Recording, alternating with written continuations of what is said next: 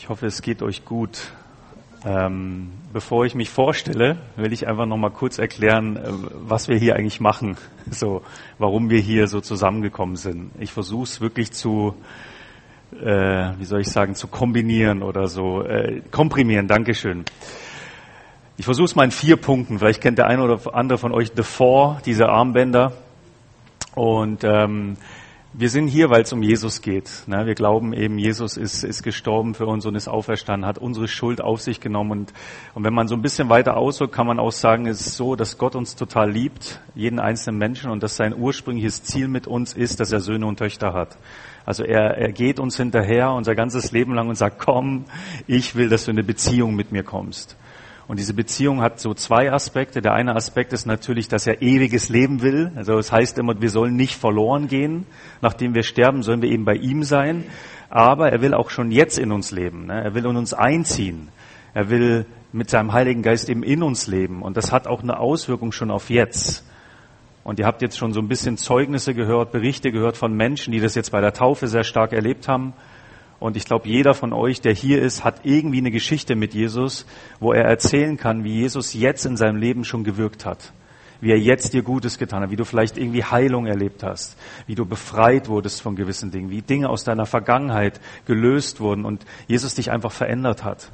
Und das ist, was er will. Er liebt dich, er will in dir leben, er will dich von innen heraus verändern und er will dir vor allen Dingen auch ewiges Leben schenken. Das Problem ist aber, oder die Herausforderung ist, dass Sünde zwischen uns und Gott steht.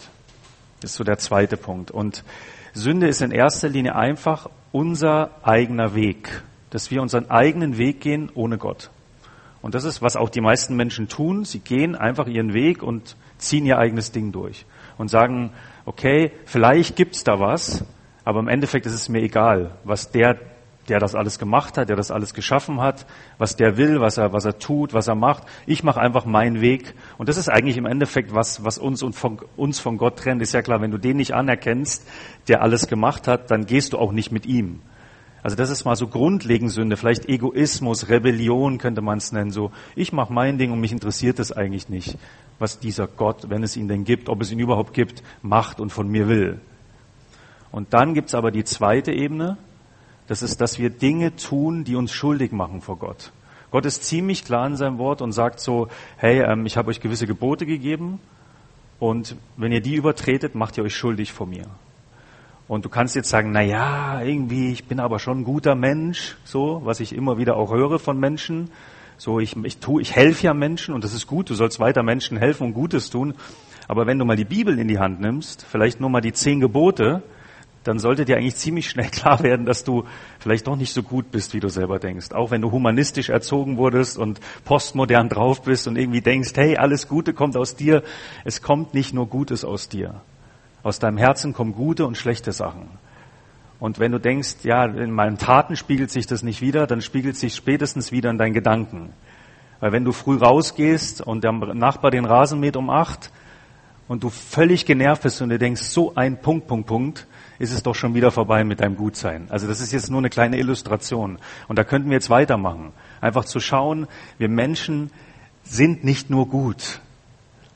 Und wir werden irgendwann vor Gott stehen, sagt die Bibel, und uns dafür verantworten, was wir getan haben. Okay? Und Gott liebt uns einerseits, stell dir das so vor, Gott liebt uns total, er will eine Beziehung mit uns so, aber er ist auf der anderen Seite auch völlig gerecht und heilig. Das heißt, er kann es nicht durchgehen lassen, wenn wir Fehler machen. So. Und seine Liebe wiederum sagt, nee, nee, nee, ich will irgendwie einen Ausweg finden, ich will einen Weg finden, dass diese Menschen doch mit mir sind. Und da hat er gesagt, wir müssen irgendwie das schaffen, dass wir einen Weg finden, dass ich doch eine Beziehung mit ihnen haben kann. Aber das geht eben nicht aus uns. Viele Menschen verstehen das, die gehen an den Religionen und sagen, ja, ich versuche wirklich gut zu sein, ich versuche Rituale zu tun, ich versuche irgendwelche Dinge zu tun, um vielleicht mein, mein, äh, wie soll man jetzt sagen, so Karma-Level aufzufüllen. Das heißt, möglichst viel Gutes tun, dass ich irgendwann, wenn es Gott gibt, mal vor ihm stehen kann und sagen kann, schau mal Gott, das habe ich alles Gutes getan. Aber wir wissen doch im Endeffekt nie, wann wir genug getan haben, dass es gut genug ist. Oder du weißt doch nie, wann du vollkommen gewaschen bist, rein bist von Sünde. Und Gott hat gesagt, ich liebe die Menschen so sehr, das ist der dritte Punkt, dass ich ihnen den Weg gebe, dass sie wieder eine Beziehung mit mir haben können, weil sie können sich nicht selbst aus diesem Dilemma rausholen durch gute Taten. Es ist unmöglich. Und er hat gesagt, ich sende Jesus in die Welt. Und er lebte ein perfektes Leben. Er war ein Mensch wie wir, war trotzdem Gott innen natürlich. Und er lebte ein perfektes Leben. Und am Ende seines Lebens ist er ans Kreuz gegangen. Und weil er eben unschuldig war, kam, konnte die Sünde der Menschheit auf ihn kommen. Also er war sozusagen der perfekte Sündenbock. Und man sieht schon im Alten Testament so ein bisschen so eine Vorausschau darauf. Da hat man einmal im Jahr das ganze Volk Israel versammelt und dann hat der hohe Priester praktisch seine Hände auf diesen Bock gelegt und dann kam die Sünde des Volkes auf diesen Sündenbock. Nur das musste immer wiederholt werden. Jahr für Jahr und Tag für Tag mussten Opfer gebracht werden, dass die Sünde des Volkes gelöscht wurde. Und Gott sagt, ich will das jetzt ein für alle Mal beenden. Und er hat Jesus gesandt und hat gesagt, er ist das ultimative Opfer für alle Sünden der Menschheit. Und er starb am Kreuz und das ist, was wir auch immer wieder singen. Er ging ins Grab, er ist auferstanden und so weiter.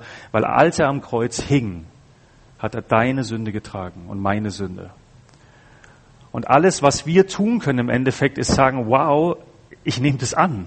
Ich glaube das, was du getan hast, Jesus, weil du nicht aus dir heraus das erfüllen kannst, was Gott von uns will. Es ist unmöglich.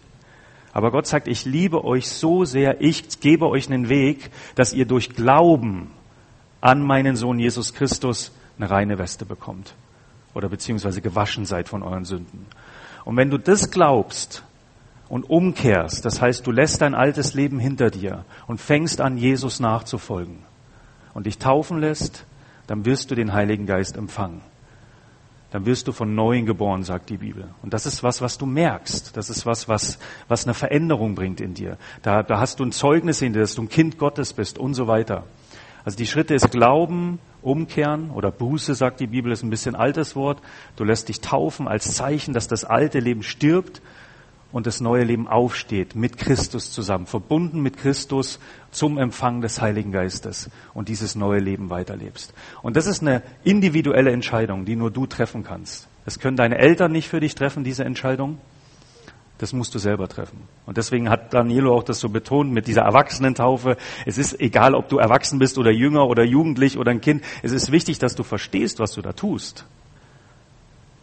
Denn wer, sich, wer glaubt, soll sich taufen lassen. So. Es ist nicht einfach irgendwas, was wir so machen. Und wenn du heute hier bist und sagst, wow, ich habe das noch nie so gehört und ich will diese Entscheidung treffen, ich will diesen Weg gehen, weil ich finde es cool, was Gott für mich gemacht hat. Er hat seinen Sohn für mich gegeben. Ich kann nicht raus aus diesem Dilemma. Dann kannst du einfach nach dem Gottesdienst vielleicht zu mir kommen, zu Peter, zu Danilo und wir können noch mit dir zusammen beten, wenn du das annehmen möchtest heute. Genau. Jetzt kurz zu mir. Ich, ich will mich nicht so gerne im Mittelpunkt stellen. Ich mag das gar nicht so. Ähm, einfach ein bisschen von unserer Arbeit erzählen. Also ich heiße Nico Borisov, komme aus Passau, Leiter einen Dienst, der heißt Carriers of Hope e.V., also ein Verein. Genau, wir machen, ich nenne es immer, wir haben apostolische Arbeit, also wir haben äh, Projekte im In- und Ausland apostolischer Natur. Das heißt, wir, wir machen ganz viel Training, wir gründen Gemeinden, wir machen viel Evangelisation. Vorwiegend haben wir in Uganda gearbeitet, im Nord, West-Uganda, genau, also so an der kongolesischen Grenze und auch in den Kongo reingewirkt. Ähm, Gott hat immer wieder das gegeben, was wir brauchen, ähm, um gewisse Dinge umzusetzen. Wir haben zum Beispiel eine Schule aufgebaut dort für Pastoren, die sich keine Ausbildung leisten können. Wir haben ein Projekt für Frauen, die alleinerziehend sind, die keinerlei Unterstützung kriegen von ihren Familien. Wir haben immer wieder Evangelisation gemacht, Seminare, um Gemeinden vor Ort zu stärken. Jetzt auch gerade im Kongo sind verschiedene Sachen entstanden, sind vier neue Gemeinden entstanden, einfach durch die Trainings, die wir gemacht haben. Im Endeffekt genau dasselbe Training, was ich eben auch hier anbiete. Und mein Herz brennt einfach dafür, dass Menschen in Jüngerschaft kommen, also dass sie wirklich Nachfolger Jesu werden, dass wir nicht einfach nur Gläubige sind in dem Sinne, sondern dass wir wirklich anfangen, Jesus nachzufolgen und das zu tun, was er uns gesagt hat. Ne? Und das beinhaltet natürlich auch, dass wir andere zu Jüngern machen. Also einmal, du bist selber ein Jünger Jesu und gleichzeitig heißt es aber auch, haben wir den, den Auftrag von Jesus, geht in alle Welt, ne, verkündet das Evangelium und so weiter und lehrt sie zu halten, alles, was ich euch geboten habe. Ne? Und deswegen nenne ich das auch apostolisch, weil es ist dieser apostolische Auftrag, der für uns alle gilt und in dem wir uns alle einklinken müssen, sollen, eben als Gemeinde, aber auch du als Individuum. Und wenn ich dir, wenn ich eins vermitteln kann, dann ist es, dass du sollst das tun. Du sollst es nicht abschieben auf jemand anderen, sondern du bist gerufen, dich da einzuklinken und zu sagen, ich mache mit, ich will Menschen erreichen, ich will Menschen taufen, ich will Menschen weiterführen im Glauben und sie an der Hand nehmen, dass sie wieder dasselbe tun können wie du. Und das ist, was Jesus gemacht hat. Und ich glaube, dass das das ist, was Jesus jetzt zum Leib Christi spricht. Nicht nur zu euch als Gemeinde, sondern allgemein in den Leib hinein. Es geht um multiplikative Jüngerschaft. Dass Menschen zu Jüngern werden, die wiederum Jünger machen, die wiederum Jünger machen. Damit diese Erde wirklich, äh, sage ich mal, erfüllt wird von der Herrlichkeit Gottes. Genau, so viel ganz kurz dazu. Und natürlich werde ich heute auch so ein bisschen über so ein Thema reden, ähm, was, was da reinpasst. Ich habe schon mal beim ersten Mal so in die Richtung gepredigt. Äh, ich möchte euch mal einen Vers vorlesen oder zwei Verse aus Offenbarung. Kapitel 2, das sind doch ein bisschen mehr, 1 bis 5.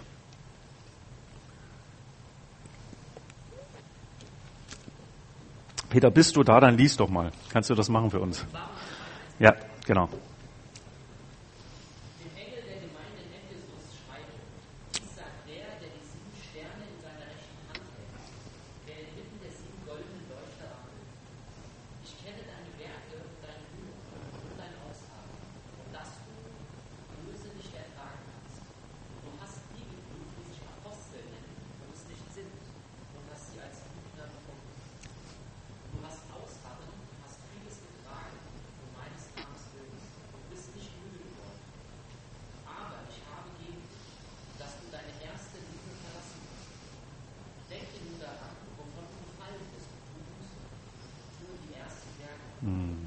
Amen.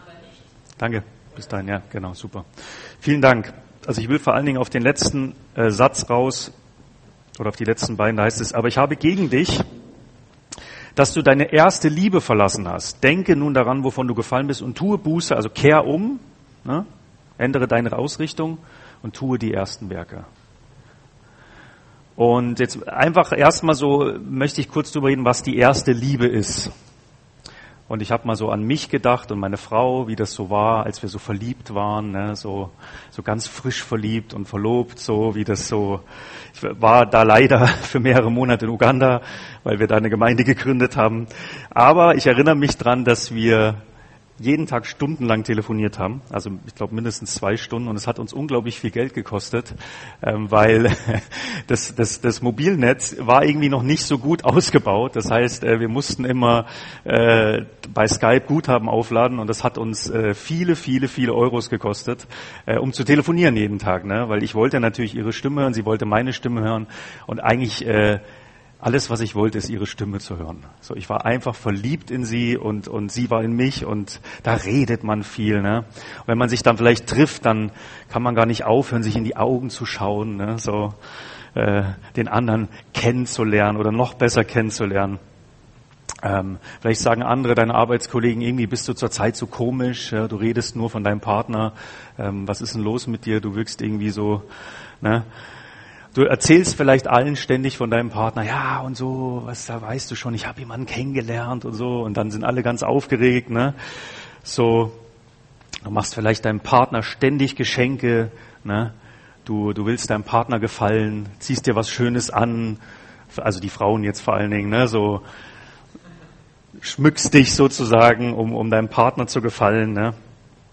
Und du machst Dinge, die die du vielleicht nicht machst, wenn du schon länger verheiratet bist. ne? Also wenn dein Partner irgendwie sagt, du änder das mal natürlich, Schatz. Ne? Und die Männer werden zu Köchen und so weiter, ähm, stellen sich an den Herd vor lauter Liebe. So ein paar Beispiele. Und es ist interessant, dass es irgendwie mit Jesus ähnlich ist. So, also so eine, dass, es, dass man da schon so Parallelen sieht. Ne? So man bekehrt sich, da ist diese Anfangsbegeisterung, du erlebst ihn, dir ist bewusst, deine Sünden sind dir vergeben, so du, du springst voll rein und, und, und machst irgendwie all die Dinge. Und ich habe mal so fünf Leute gefragt, die so ein kleines Mini-Interview angegeben, wie das bei ihnen war. Also wie bei ihnen sich das damals war, als sie sich bekehrt haben. So die Zeit danach. Und der eine hat gesagt, ähm, es gab nichts Wichtigeres als Jesus für mich. Und das ist ein Bayer, ne? ich komme ja aus Bayern, er hat gesagt, mir war alles andere wurscht hat er gesagt. Ja, wurscht. Jede freie Minute habe ich in der Bibel gelesen Und wo ich Material, geistliches Material gefunden habe, habe ich es aufgesaugt. Also er war wirklich so, er war so begeistert vom Wort, dass er so viel Wort wollte wie nie zuvor. Ne? Oder beziehungsweise er kannte es ja nicht. Ähm, die nächste Person hat gesagt, ich, es war mir völlig egal, was andere denken. Ich war so verliebt in Jesus, dass ich einfach gegangen bin und die Leute haben gesagt, irgendwie, ich bin verrückt und ich bin ein bisschen crazy und ich bin so ein Jesus-Fanatiker, aber es war mir egal, weil ich Jesus so geliebt hat. Und sagt so, da war einfach so eine Leidenschaft für Jesus. Beim Aufwachen und beim Einschlafen habe ich an ihn gedacht. Mein Dienst hat sich nicht wie Arbeit angefühlt, sondern es ging einfach leicht, hat sie gesagt. Die nächste hat gesagt, ich habe sehr, sehr viel Zeit damit verbracht, einfach vor ihm zu sein und Tränen sind geflossen, weil ich mich relativ spät bekehrt habe, hat sie gesagt. Und mir ist bewusst geworden, dass ich mein Leben mit so viel unwichtigen Dingen verschwendet habe. Also bis, sie hat sich, glaube ich, mit, mit Mitte 40 bekehrt und ihr ist so bewusst geworden mit ihrer Bekehrung so, Mann Jesus, mein ganzes Leben habe ich verschwendet. Und, und dann hat sie gesagt, und alles, was ich wollte, ist unbedingt das zu tun, was er mir gesagt hat, was er durch sein Wort von mir will. Also sie wollte sich radikal ändern, weil sie eben diese tiefe, tiefe Reue empfunden hat für die unnützen Sachen, die sie so getan hat. Und ich weiß auch noch bei mir, ich wollte dauernd Zeit mit Gott verbringen. Und eins so damals war so, dass ich stundenlang Zeit einfach in seiner Gegenwart wollte, Lobpreis zu machen, das Wort lesen, einfach bei ihm sein und ihn zu erleben. So, das, das war so gerade diese ersten, ersten Monate, würde ich sagen, mache ich immer noch, aber nicht mehr so wie damals. Das ist schon interessant, weil man eben so in dieser ersten Begeisterung ist, in dieser ersten Liebe. Ne? Und deswegen ist es auch ein bisschen so, kann man daraus, aus dem, was ich jetzt so gesagt habe, auch sagen, das könnte so auch schon, da sind auch diese ersten Werke sichtbar. Ne? Also so eine Begeisterung beim Bibellesen. Ne? So eine Begeisterung zum Dienst so eine Begeisterung, so anderen Menschen von Jesus zu erzählen. Es ist dir vielleicht egal, was andere über dich denken. Und viele andere Dinge, natürlich, es waren jetzt so ein, so so ein paar. Und, und da will ich uns mal so ein bisschen herausfordern. Du kannst dir jetzt einfach mal so vorstellen, dass hier so ein Spiegel steht, so ein großer Spiegel, in den ihr alle schauen könnt. Und einfach mal zu sagen, genau, bin ich da? Also ist das da? diese, diese erste Liebe, woraus die ersten Werke resultieren. Und da möchte ich uns mal alle so ein bisschen auch herausfordern, auch ehrlich mit uns selbst zu sein. So, ähm, ist das da? Liebe ich Jesus? Tue ich diese Dinge? Habe ich diese Begeisterung noch? Und das, eine, das, was du dich fragen kannst, ist einfach diese grundsätzliche Liebe zu Gott. Ähm, ist die noch vorhanden? Ne? So dieses, dass du, dass du begeistert bist von ihm, dass du leidenschaftlich bist, was sich auch darin äußert, dass du einfach das tust, was er dir sagt.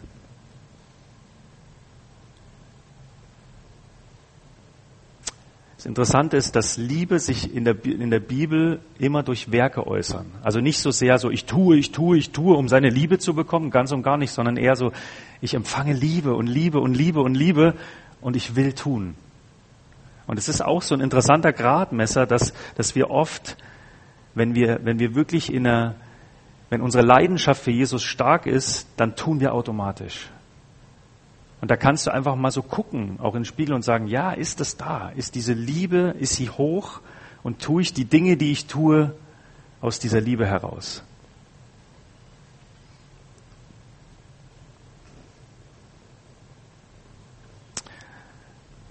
Wann hast du das letzte Mal die Liebe Jesu erlebt?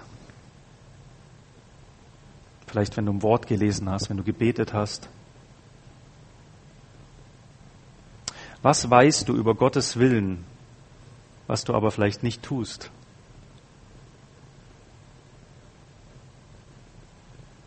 Das zweite ist das Wort, Wort Gottes. Ne? Wir begegnen Jesus im Wort. Das heißt sogar, Jesus ist selbst das Wort. Wie, wie sieht's aus mit deinem Hunger nach dem Wort Gottes? Ist es noch so, wie es vielleicht damals war, nach deiner Bekehrung? Dieses, ich will mehr, ich will lesen, ich will mich eingraben und ich will eine Predigt hören und ich will noch ein Buch lesen und so. Ist dieser Hunger da nach dem Wort Gottes? Und das nächste ist natürlich das Leben im Geist oder auch natürlich äußert sich das durch Gebet oder Zeit mit Jesus verbringen.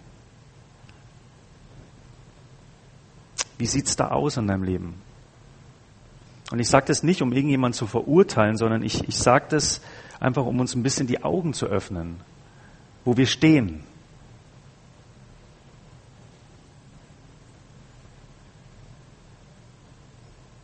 Wie schätzt du dein eigenes Gebetsleben ein?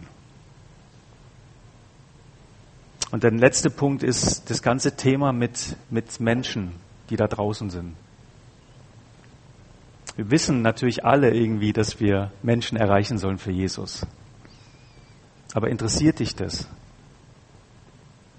Also wenn du ehrlich bist, wenn du in den Spiegel schaust, oder ist es dir wurscht? Jetzt rede ich auch schon bayerisch. Hast du Sehnsucht danach, dass Gottes Reich wächst? Ist da ein Drängen in dir, dass Menschen verloren gehen? Oder lässt dich das völlig kalt?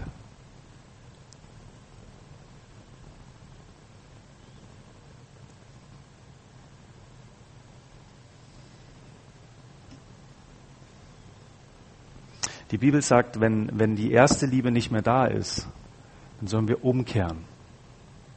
Kehr um. Und deswegen stelle ich auch diese Fragen heute.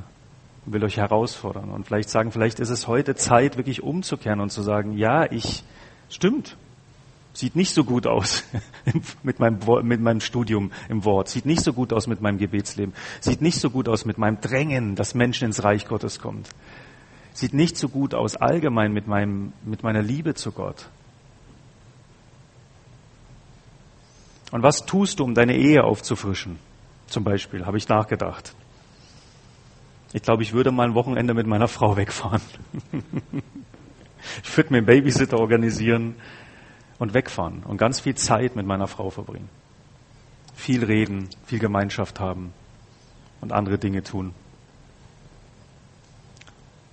Und ich glaube, dass es genauso ist mit Jesus.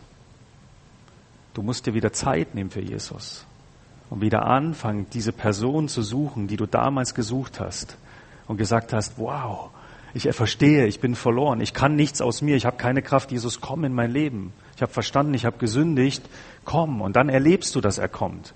Und es ist eigentlich immer wieder so, dass wir nur kommen können und sagen, ich bin leer, ich habe nichts aus mir. Und dann kann auch eine neue Begegnung wieder stattfinden mit ihm. Und das ist dieses Umkehren, dieses, dieses zu sagen, ja, es stimmt. Ich habe in den Spiegel geguckt, ich, da ist nicht mehr so viel oder ist nicht mehr so viel, wie es mal war. Aber dein Wort sagt, ich will zurück zur ersten Liebe.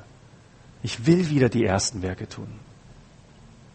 Und da will ich euch so herausfordern, wenn du merkst, dass das so ist, dass diese erste Liebe vielleicht gar nicht mehr da ist, Entschuldigung, dann kehr um und geh zu der Person, die dir damals die erste Liebe gegeben hat und verbring Zeit mit ihr.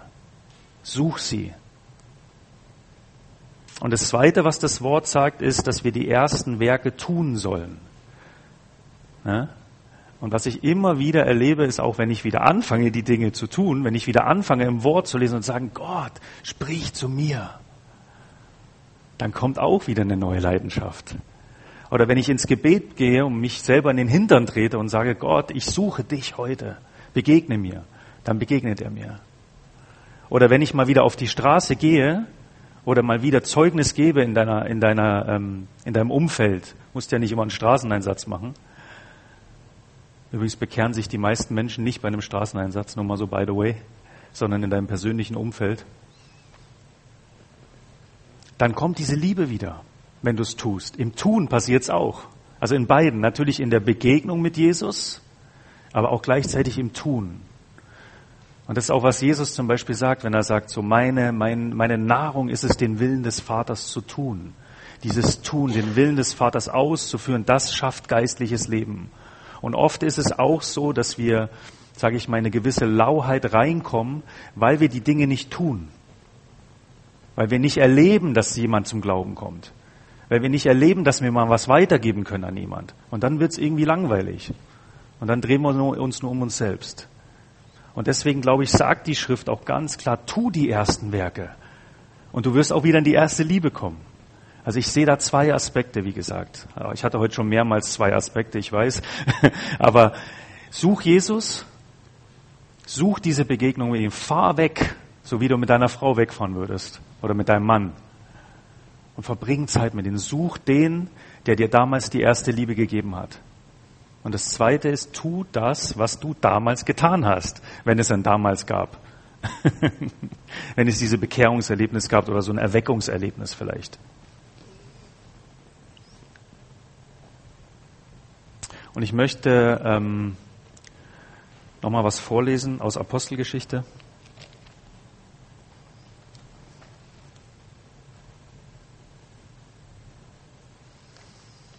Zwei.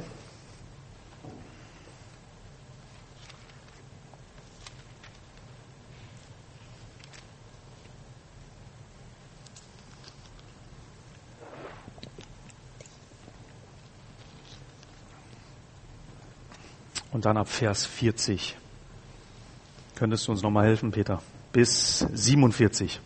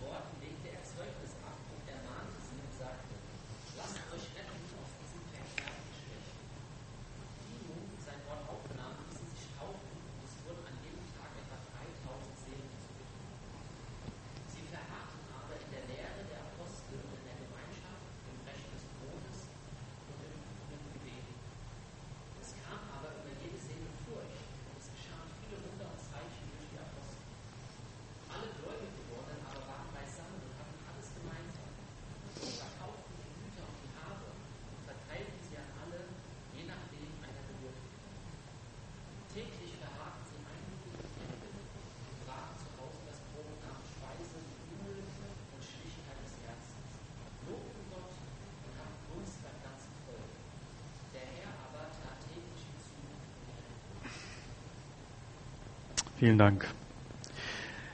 Ich finde, was man hier sieht in Apostelgeschichte 2, also an Pfingsten oder kurz nach Pfingsten, ist ähm, ganz viel von dem, was wir eben gesagt haben. Das heißt, da ist so eine Leidenschaft da, ne? da kommen Menschen zum Glauben, da ist eine Einheit da unter den Gläubigen, da ist so eine Ehrfurcht vor Gott da, steht da. Ne?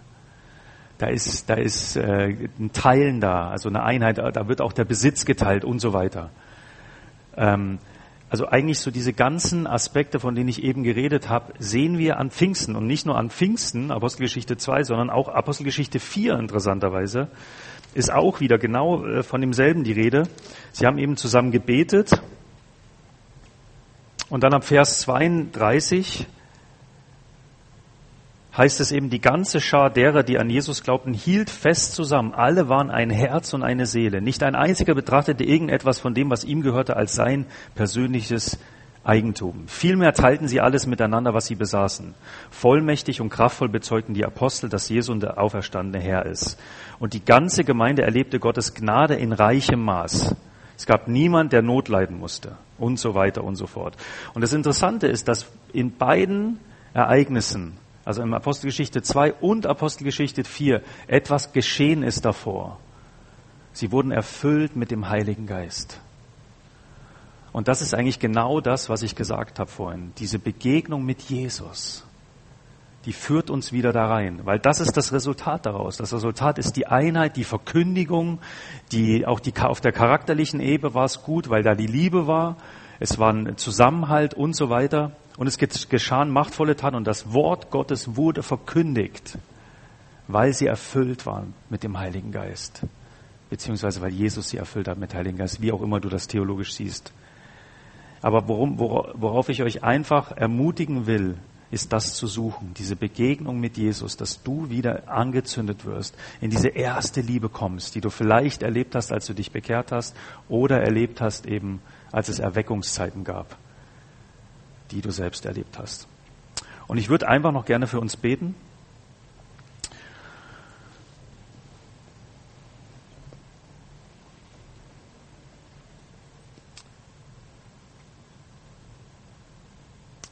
Herr, wir, wir wollen deine Nachfolger sein.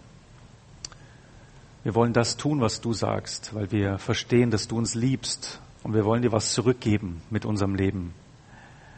Und ähm, wir, wir merken aber auch, dass, dass vieles vielleicht abgeflacht ist, abgeflaut ist. Und deswegen kommen wir zu dir, Herr, weil du der bist, der das hat, was wir brauchen. Du bist der, der uns immer wieder entzündet, immer wieder leidenschaftlich macht, immer wieder zu dieser ersten Liebe auch zurückführen kann. Und so bitte ich dich einfach für jeden Einzelnen hier, dass du uns ziehst, dass du uns in deine Gegenwart ziehst und dass wir das immer wieder erleben dürfen, dass wir wirklich erfüllt würden mit dem Heiligen Geist. Damit diese Dinge geschehen, die wir lesen in der Apostelgeschichte, damit die Verkündigung stattfindet, damit deine Früchte hervorkommen, die Frucht der Heiligkeit, die Frucht des, des göttlichen Charakters, die Frucht der Jüngerschaft. Herr, wir wollen das sehen. So hilf uns immer wieder von dir zu empfangen und erfüllt zu werden, damit dein Reich wirklich gebaut wird. Im Namen Jesus. Amen. Genau, wir hatten gestern einen wunderschönen Abend äh, und ich würde einfach noch mal kurz Raum geben, wer möchte, kurz zu erzählen. Ähm, es ging nämlich gestern genau darum, ähm, dass wir dafür gebetet haben, dass wir erfüllt werden mit Heiligen Geist. Und vielleicht können zwei, drei Leute, die gestern hier waren, kurz erzählen, wie es ihnen ging, was sie erlebt haben, was sie gespürt haben. Das wäre super, wenn wir da kurz was hören von euch. Freiwillige vor.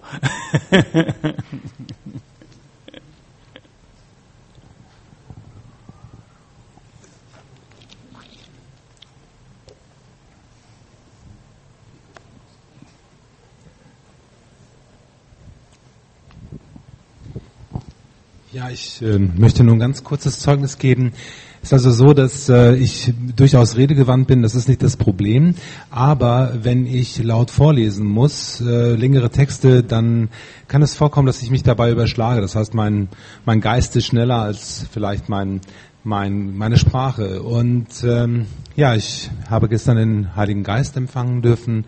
Es war ein äh, wirklich ähm, ja, ausdrucksstarkes, äh, eine ausdrucksstarke Begegnung. Und ähm, hier liegen Bibeln aus. Also wir hatten gestern so das Angebot, ich habe eine Bibel zu Hause, aber das ist so ein Riesenwälzer, den hat mir meine Frau äh, geschenkt. Und ich habe die Bibel mit nach Hause genommen und habe so das Vorwort gelesen und habe das dann laut vorgelesen, erste Seite, zweite Seite, dritte Seite. Und ich habe nicht gestockt. Es war überhaupt kein sich überschlagen, überhaupt gar keine Schwierigkeit dabei. Und sagt zu meiner Frau, guck dir das mal an, ja. Bis zum heutigen Tag, ich bin 53 Jahre alt, habe ich dieses Problem und ich lese hier frei weg aus dieser Bibel. Und sie sagt zu mir, ja, aber du hast doch gestern Abend schon vorgelesen und ich war so verwundert, dass du so frei lesen kannst, aber ich habe nicht vorgelesen. Das heißt, sie hatte innerlich eine Eingebung, dass ich frei lesen könnte und war felsenfest davon überzeugt, ich hätte gestern Abend hier, weil verschiedene andere eben aus Bibelversen vorgelesen hatten, dass ich auch dabei war. Und äh, ja, das finde ich doch sehr, sehr göttlich. Ich danke unserem Herrn Jesus Christus dafür, dass er mir dieses Zeichen gegeben hat. Und ich wünsche jedem, der hier in diesem Raum sitzt, eine ähnliche Erfahrung. Vielen Dank.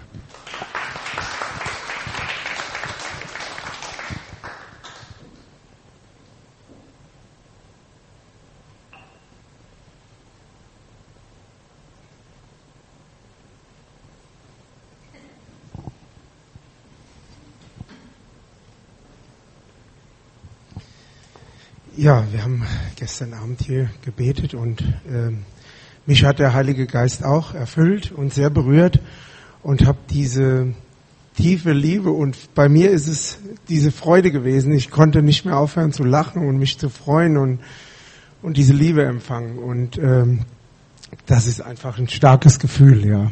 Und ähm, ich war heute Morgen mit Filippo spazieren und da kam mir diese Bibelstelle von Nikodemus und ähm, da kommt dieser hohe Schriftgelehrte, der vielleicht alle Bibelstellen kennt oder sehr begabt ist im, im Kopf und im Wissen. Aber er hat diesen Geist wahrscheinlich nicht so. Und da geht's ja um den aus dem Schoß der Mutter geboren und wie kann man neu geboren werden. Ähm, und äh, das hat mich heute Morgen nochmal mit diesem Geist, äh, wie das so, ich weiß nicht, vielleicht du kennst dich besser aus, ich bin äh, nicht so lange im Glauben, aber von meinem Gefühl her hat dem in dem Moment dieser Geist gefehlt, um sich auch diesen Schritt zu machen. Aber vielleicht kannst du das nochmal anders da deuten, wie ich das, vielleicht sage ich auch was Falsches. Ja, ich bin happy mit Jesus. Amen. Danke dir.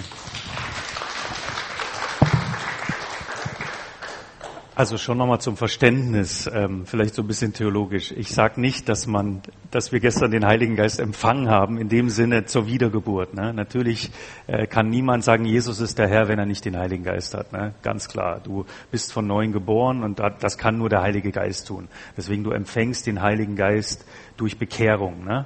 Also durch, wenn du diese Schritte gehst. Aber das, wovon wir sprechen und was wir gestern halt erlebt haben, ist diese Erfüllung, dass wir einfach eine Begegnung haben mit ihm. Genau, weil du von Empfangen gesprochen hast. Du hast ihn halt gestern vielleicht empfangen, indem du erfüllt wurdest, aber dass wir da nicht in so eine theologische Diskussion kommen. Genau. Mag noch jemand was sagen?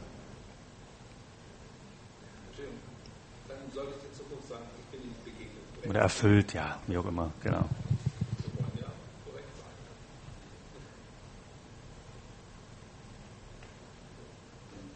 Okay. Wenn jemand auch Gebet möchte noch nach dem Gottesdienst, also einmal, wenn du eine Entscheidung treffen möchtest heute und sagst, hey, ich möchte die ersten Schritte mit Jesus gehen, komm nach vorne. Wenn du Gebet möchtest, vielleicht auch, dass du Jesus begegnest bzw. erfüllt wirst mit dem Heiligen Geist, dann kannst du auch auf uns zukommen. Und jetzt höre ich auf zu reden. Dankeschön.